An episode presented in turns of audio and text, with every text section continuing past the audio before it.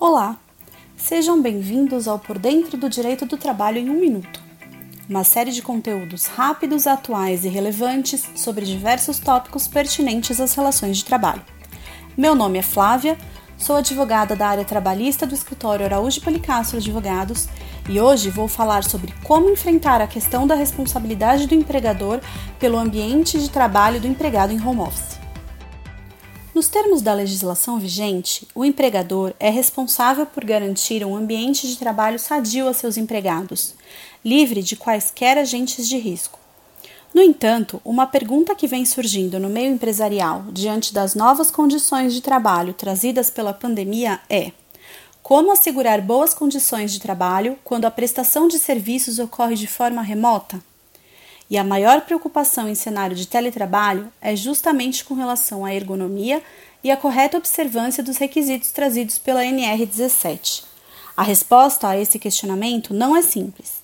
A empresa deve, antes de mais nada, se certificar que o empregado possui condições de prestar o trabalho de forma remota e sem qualquer prejuízo, com estrutura e local adequados.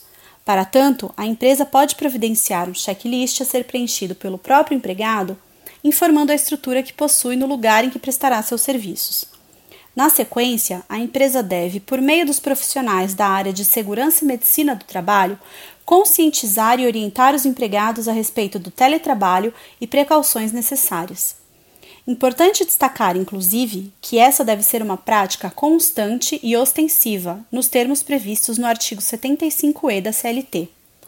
Além disso, é ideal que seja feita ao menos uma inspeção inicial presencial antes do início do trabalho remoto, para certificar que todos os requisitos estão sendo observados.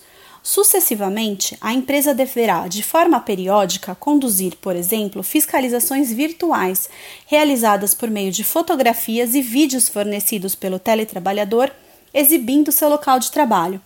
Essas visitas precisam ser cercadas de cuidados e limites, ou seja, deve-se restringir ao espaço onde o empregado presta seus serviços, ser precedida de autorização expressa do empregado para tanto e ser acompanhada pelo próprio empregado.